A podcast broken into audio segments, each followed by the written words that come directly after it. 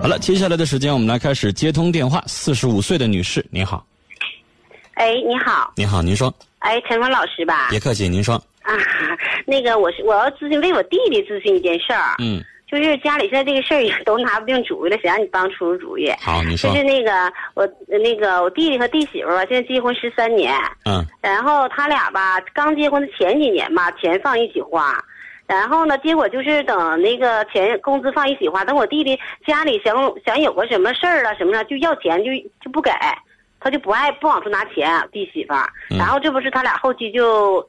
两个人就分着花了，自己花自己的，嗯，自己花自己的，然后那个，结果家里的油盐酱醋这些那个事儿什么的钱什么，全是我弟弟自己拿钱，弟媳妇就是，基本上就是不往出不怎么往出拿钱，偶尔的给孩子交个学费，然后呢，结果那个他们有一年就提了公积金，提了能有二十多万吧。提了公积金二十多万，然后现在就是那个我弟弟意思就是孩子也大了，初中了，想买个房子给孩子留着。结果一说说交首付拿钱，我弟媳妇就说那个钱剩二十多万，说现在呃开始说没钱，说那钱咋没了？当时那个公积金提出那钱，说怎么能没呢？哈，那那过日钱咋还能没了呢？完后来又说整出个剩十五六万，怎么怎么地的？完说那那十五六万拿出来咱交那个交首付啊？就是说那个我不知道存折丢了。怎么怎么地的，就这样式儿的。然后现在呢，我弟弟就意思就不想跟他过，就想离婚。好，还有吗？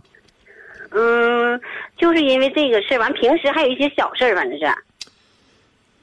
啊，就是你这个弟媳妇儿，就从他俩结婚那天起，就在钱上算计。对。现在按你的说法，孩子大了，这么十几年的婚姻有了吧？十三年了，这十几年的婚姻存少一点存一点，十三年的婚姻，用咱们现在的话说，你存十万块钱一点都不多。而且陈文老师，你不知道，他就是工资，他一月得现在得开三千来块，三千多块钱了。他什么家里的一一袋盐他都不买，就知道这个女的那肯肯定有钱。对他就是有钱，但是就是没钱，他就想留着。他可能也看出你弟弟跟他的婚姻也不咋地，他现在就搂着钱了。离了婚呢，他就觉得这个钱我能搂住，花出去了，他就觉得麻烦。他吧，陈芳老师，他是怎么回事？他自己他也给自己也不舍得买一件衣服，孩子呢缺啥少啥，他就指望我们这头，他就自己一分钱都不想往出拿，就这样式的。呗。对，就是特别特别的抠，自己也不穿，然后他也不羡慕人家穿啥什么的，家里头啥他也不知道买。这样的人呢，女士，你要说跟他在一起过日子，确实是挺招人恨。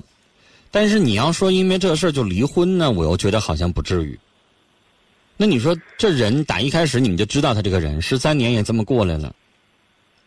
嗯。你要说劝你弟弟离婚，我估计你和你丈夫可能都得心里边犹豫，离吗？孩子也大了，但你要说，是这不就差咱有什么招能够改变他的性格？好像又似乎不太可能。对，也也也也这么大岁数的人了，这么多年也过来了，啥道理他不懂啊？那他就这么抠门嗯。那你说能咋办？但是女士，买房子这个事儿我支持，应该。现在这个钱像你说的，你二十万你存十年还是那些钱，但是你要买个房子，少了他倒少了还。对呀，我的意思说，我的意思说，你买个房子确实是有保值的空间，而且为孩子以后做个储备。现在买一个合适的房子，倒真可以。这个钱呢，我觉得不一定弄这么激动的方式去处理。嗯，但现在他这个态度，你说对吗？那态度他就像滚刀肉似的，我就说没了，他就是磨呗，就是在那块儿。就是就是故意的这样的呗，我就不想拿，你爱爱想招想招去呗，他就这个意思呗，女士。儿媳我的意思说呢，全家人都可以找他。嗯。啊，两个人是婚姻关系，而且他们的这个婚姻关系呢，夫妻之间存的钱算共同财产。嗯嗯。就如果他们俩离了婚，他们俩存折上有多少钱，你得想办法知道。然后呢？不知道，我弟弟现在就是因为不知道。那是你你问他，他不说。是你弟弟自己的问题。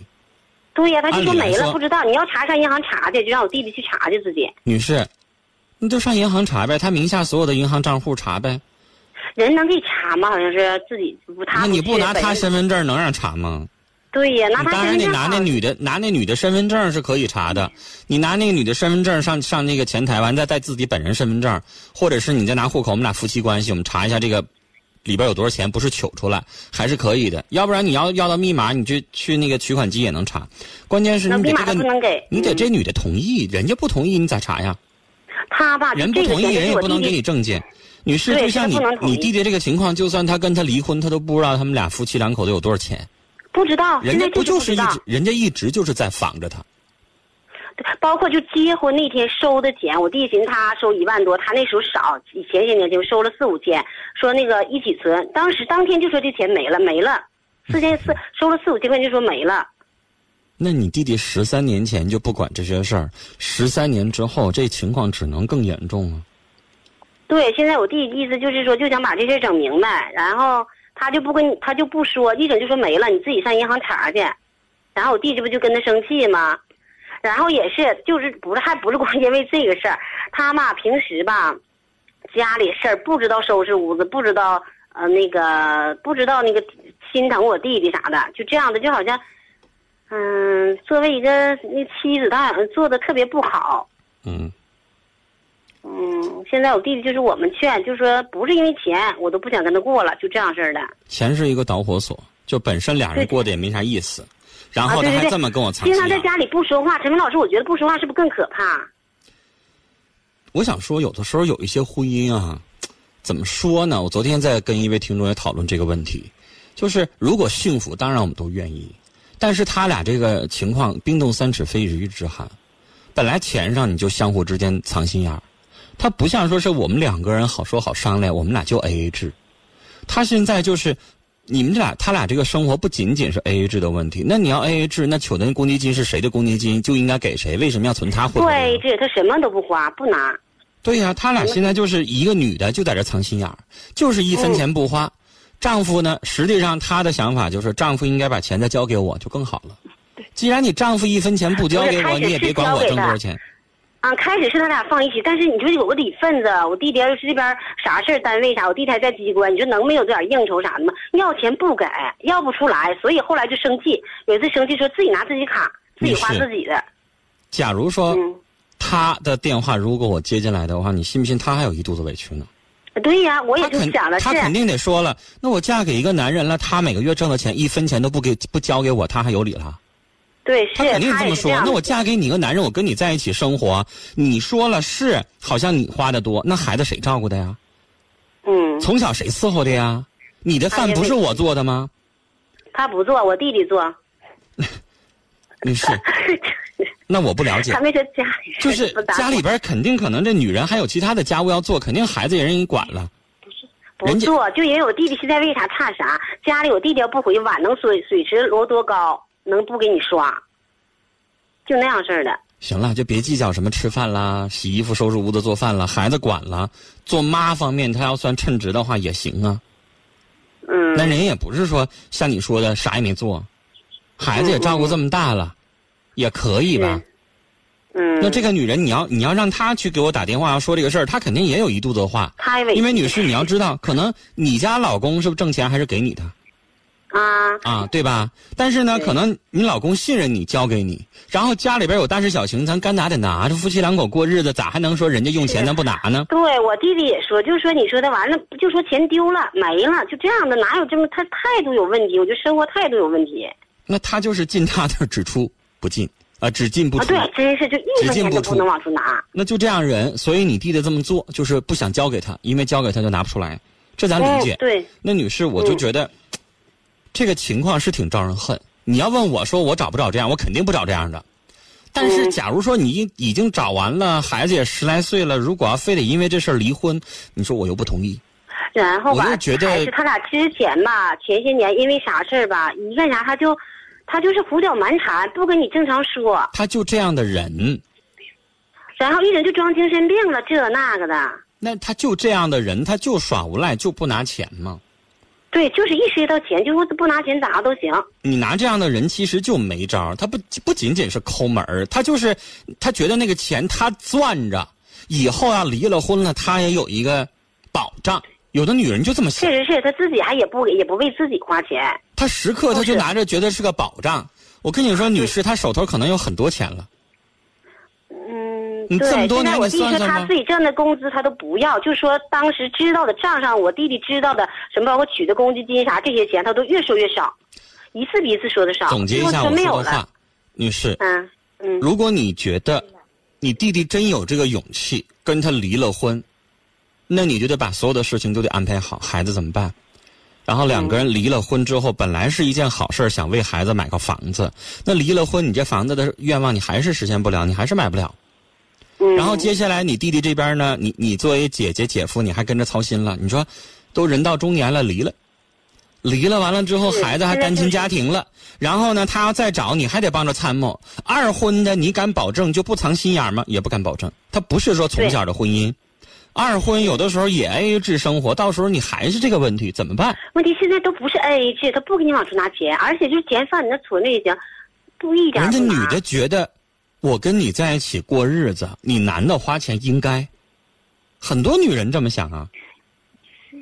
那应该家里有大事儿了，那你该往出拿得拿点儿啊。那人家觉得，那女士，我问你，现在我在节目当中有那么多的老头老太太在一起过生活，那那老太太就说了，她一毛钱不给我拿，我凭啥跟她过日子啊？嗯嗯，人老太太也一分钱不想花呀，人甚至有的住老太太房子，人还想收点房租呢，嗯不都一回事儿吗？这个社会一分钱得不到，谁跟你过日子？现在这个社会，是他俩互相都委屈。女士，我想问你，你老公要一分钱不交给你，你还会对他那么好吗？你你你寻思寻思，你将心比心寻思寻思，假如说你老公下个月一分钱不交给你了，你还那么痛快吗？嗯，你也寻思，那我还跟他过啥呀？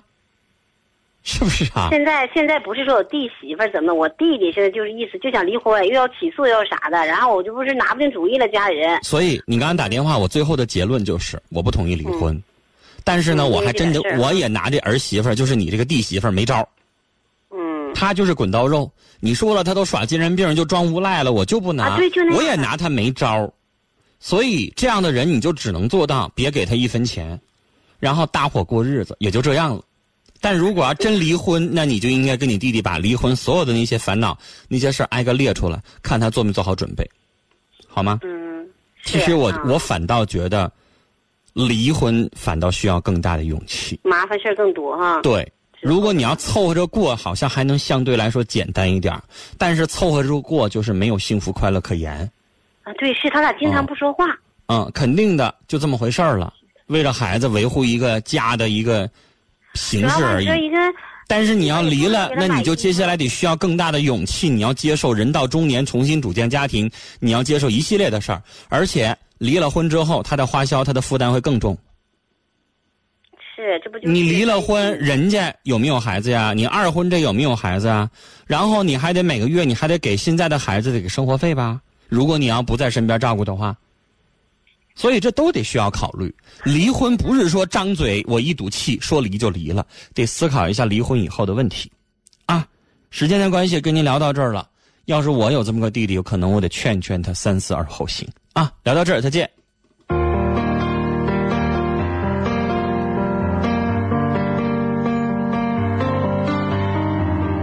好了，这里是正在直播的新时代无痕节目，欢迎您收听和参与，我是主持人陈峰。来看一看听友在 Q 群上的留言。节目开始的时候呢，抛出了一个问题，一个女士问：因为老公经常有应酬，即使是下班回家，也是我一个人。工作当中遇到烦恼，也不能倾诉给他。每当这个时候，脑海当中就不自觉地浮现出来办公室对桌小军和他女朋友报电话粥的这个情况，暗自对比之下，心里边叹息：同是男人，怎么会差别这么大？然后呢，和小军的关系发生质的变化，也是因为加班。然后两个人呢，他觉得算是一种爱，不谈恋爱和婚姻差之千里，但是那种精神上的快乐，他说比肉体上的来的愉悦的多。这件事情，我们来看一看听友的留言。听友简单说，爱情讲究缘分，但缘分在于把握和珍惜。真正有缘的人会认为它是来之不易的，要加之要加倍呵护。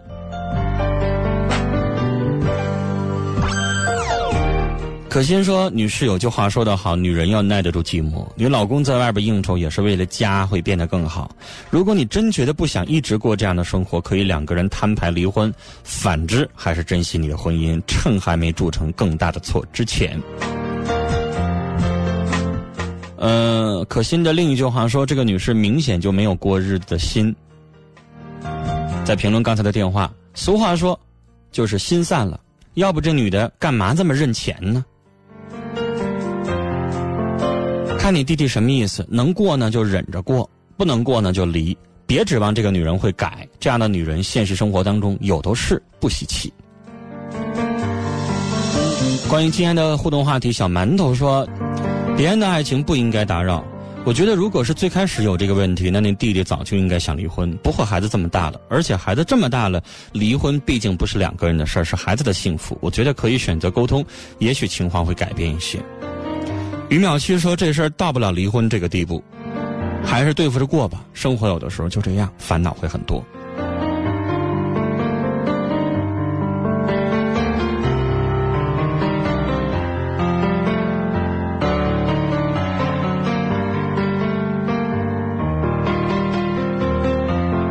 秋风说：“女士啊。”弟媳妇只是抠门但是她没外心，还是不要劝离婚。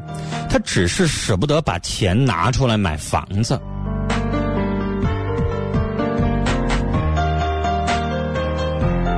我们再来看微信上听友的意见，这位听友叫滋滋，他说：“男的能和媳妇 A A 制生活，也别就光说女方不好。居然女方这么不好，那就离吧。”最后一个建议，啊，建议这个大姑姐还是少掺和一些，少掺和一些为好。